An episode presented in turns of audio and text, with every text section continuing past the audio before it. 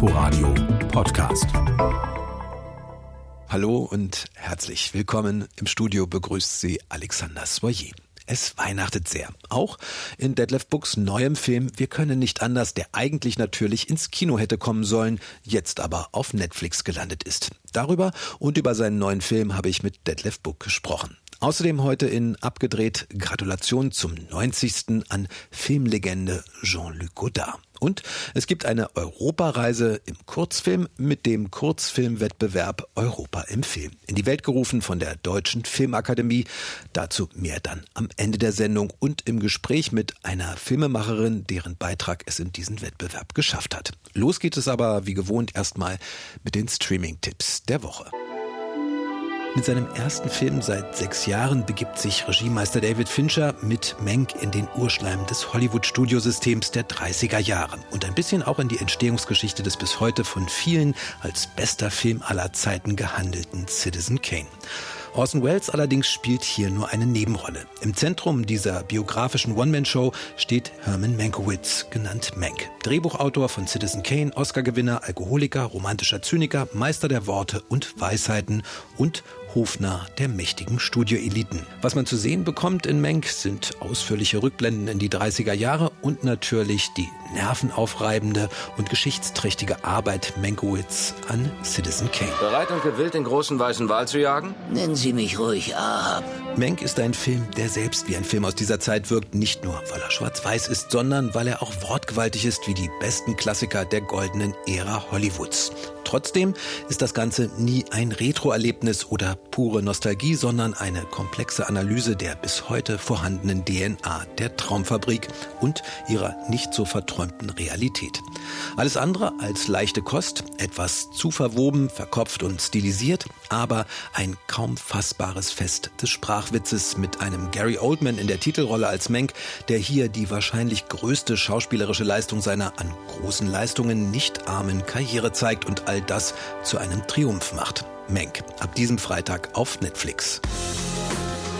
Der Kurzfilm Maseltov Cocktail in der ARD-Mediathek zeigt herrlich, ironisch und einfallsreich einen Tag im Leben eines jungen Juden, der damit beginnt, dass er den Antisemitismus eines Klassenkameraden auf der Schultoilette mit einer Faust auf dessen Nase quittiert und danach auf dem Weg zur verordneten Entschuldigung so ziemlich jede Fallgrube, jedes Klischee und die Verlogenheit im Umgang damit bloßlegt. Wir schlagen selten zurück. Aber so ein Film ist das hier nicht. Ein witziger, bissiger, origineller und lehrreicher filmischer Wurfbrandsatz. Maseltov Cocktail.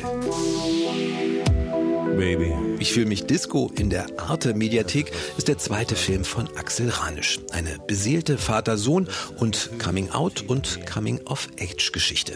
Nachdem Floris liebevolle Mutter einen Schlaganfall erleidet und die vorher eher auf Eis gelegte Beziehung zu seinem Vater wichtiger wird, muss der pummelige Teenager Flori nun die gewohnte Wohlfühloase verlassen und darf dabei seine Gefühle für das gleiche Geschlecht entdecken. Dazu gibt es märchenhafte Schlager- und Lebenshilfeeinlagen von Christian Steifen und einen Auftritt von Axel Ranischs ehemaligem Professor und Mentor Rosa von Braunheim als Coming-out-Berater. Verspielt, verträumt und wunderschön. Ich fühle mich Disco in der Arte-Mediathek. Zurück aufs Land geht es jetzt, auch wenn es eigentlich nicht so geplant war, mit dem vom Kino auf Netflix verlegten Filmstart von Detlef Books Wir können nicht anders, der natürlich im Titel ganz bewusst an seinen Film von 1993 Wir können auch anders erinnert. In Books neuem Film, einer Gangsterkomödie im Dorfformat, verschlägt es Kostja Ullmann und Ali Neumann als frisches Liebespaar in ein entlegenes Nest, ihre alte Heimat. Und mitten hinein in ein außer Kontrolle geratenes Eifersucht Eifersuchtsdrama des selbsternannten Dorfoberhaupts. Das ist hier alles ein bisschen aus dem Ruder gelaufen, ja? Es gibt toll überzogene und gelungene kleine Landlebenpointen in diesem Film, auch wenn die Story letztlich nie wirklich rund wird und eher in einem Amoklauf als in einem schönen Shootout mündet und dabei eher Unentschlossenheit als konsequente Ironie beweist. Wir können nicht anders. Auf Netflix ab diesem Freitag. Das waren ein paar Tipps fürs Heimkino. Eine düster witzige Land- und Weihnachtszeitkomödie ist Detlef Bucks neuer Film Wir können nicht anders. Ein Film, der natürlich, wie gesagt, eigentlich hätte in die Kinos kommen sollen, aber da die Kinos zu sind und Weihnachten nächstes Jahr noch ziemlich weit weg, gibt es ihn eben jetzt schon im Heimkino. Darüber und natürlich auch darüber, dass sein neuer Film schon im Titel an einen seiner ersten Erfolge, Wir können auch anders in den frühen 90er Jahren erinnert, habe ich mit Detlef Buck gesprochen. Damals war, wir können auch anders, war ein Porträt einer Situation, einer gesellschaftlichen Situation, wo noch Sowjetsoldaten um Berlin standen und der Aufbruch Ost da mehr oder weniger stattfand eine Reise in ein unbekanntes Land und, und jetzt ist es auch wieder eine Reise in ein unbekanntes Land. Ein Landleben, in dem man macht, was man will, in dem der selbsternannte Dorfchef seine eigene Kampftruppe unterhält, gleichzeitig ums finanzielle Überleben und mit roher Gewalt und flammender Eifersucht um seine Frau kämpft.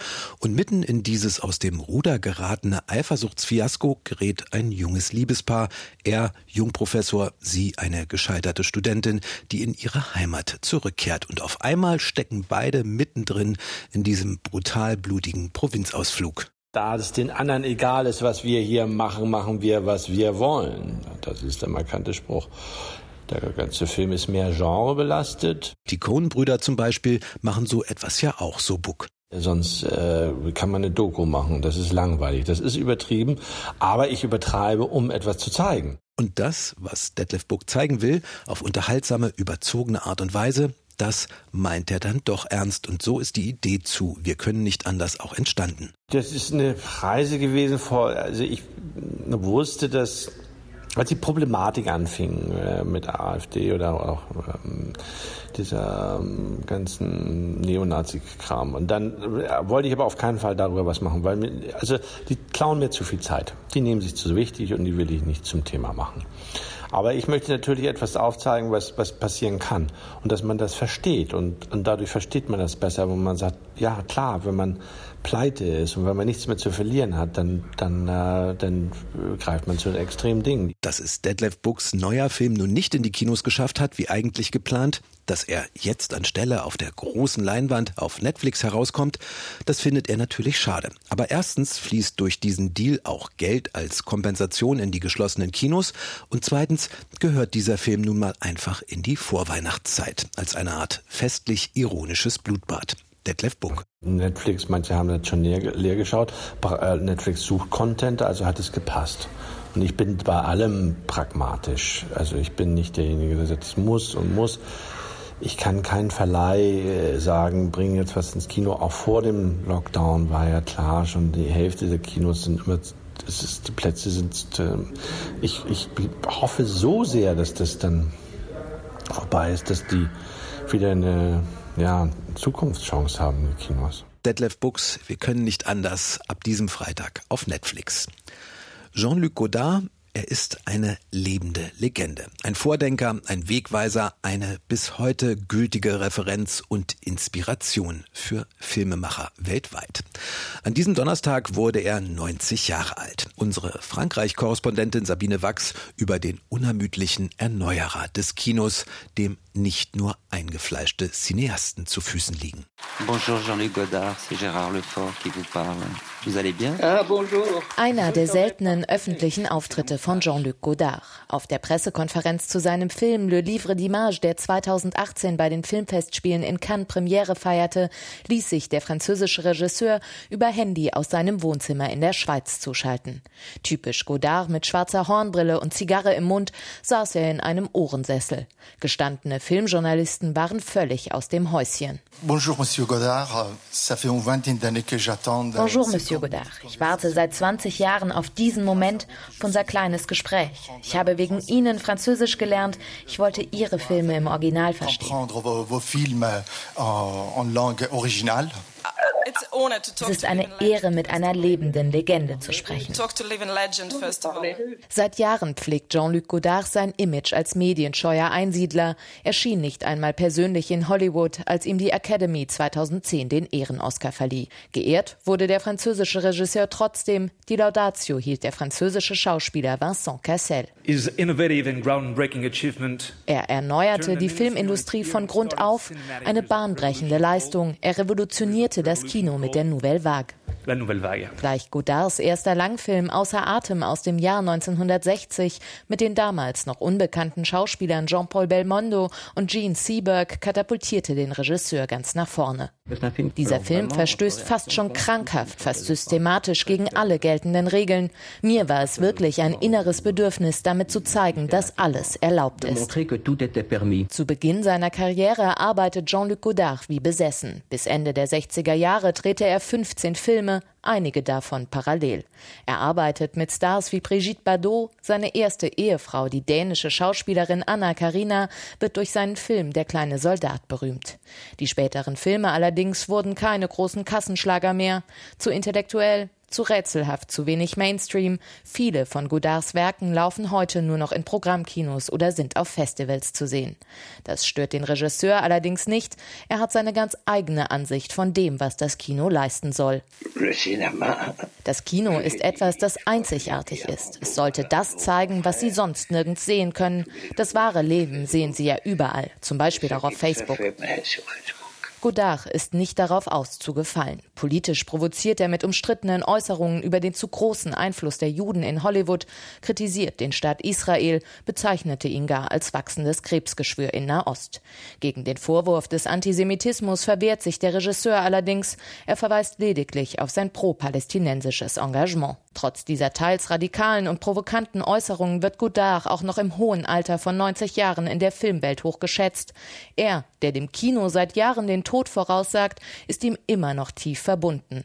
Jean-Luc Godard, Gratulation zum 90. Geburtstag. Ein Beitrag von Sabine Wachs. Der Europäische Filmpreis steht auch schon vor der Tür. Europäisches Filmschaffen wird ausgezeichnet nächstes Wochenende. Noch gezielter um Europa, um junges Filmschaffen geht es in dem von der Deutschen Filmakademie ins Leben gerufenen Kurzfilmwettbewerb Europa im Film.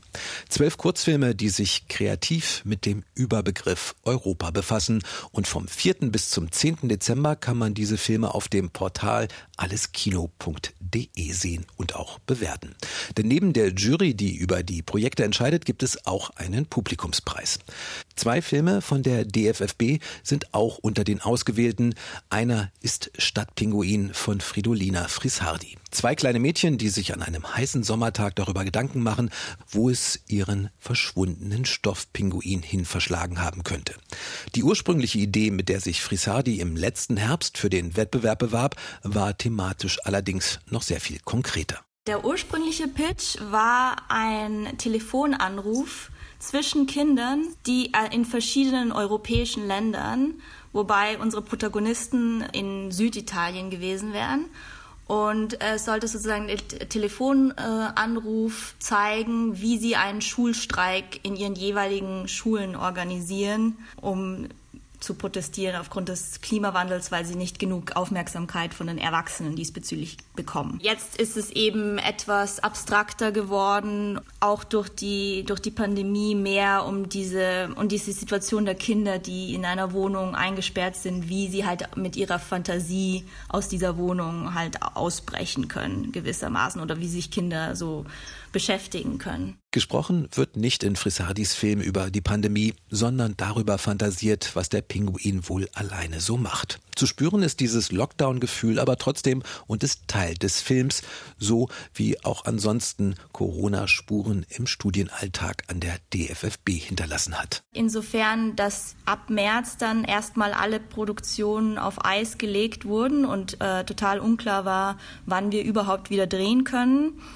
Und erst im September eigentlich wieder die Produktion so richtig losging und unser Juli-Dreh eigentlich unter Ausnahmezuständen nur stattgefunden hat. Und das ging auch nur, weil wir im Juli den Teil mit unserem Plüschpinguin gedreht haben. Ansonsten hätten wir gar nicht drehen können, weil es einfach nicht möglich war, mit Darstellern zu drehen. Deswegen hat sich die Idee auch so stark verändert. Es war wirklich eine Anpassung, auch um so diese Hygienemaßnahmen einhalten zu können. Florinda Frissardi, Studentin an der DFFB im Studiengang Regie. Sie hat einen der zwölf Filme gedreht, der am Kurzfilmwettbewerb Europa im Film teilnimmt. Ab dem 4. Dezember kann man Stadtpinguin und die anderen elf Filme auf der Internetplattform alleskino.de sehen. Am 14. Dezember dann um 17 Uhr werden die Europe in Film Film in Europe Preise vergeben und die Preisverleihung wird ebenfalls auf alleskino.de übertragen. Und das war's mit abgedreht. Im Studio verabschiedet sich bis nächste Woche Alexander Soyer. Inforadio Podcast.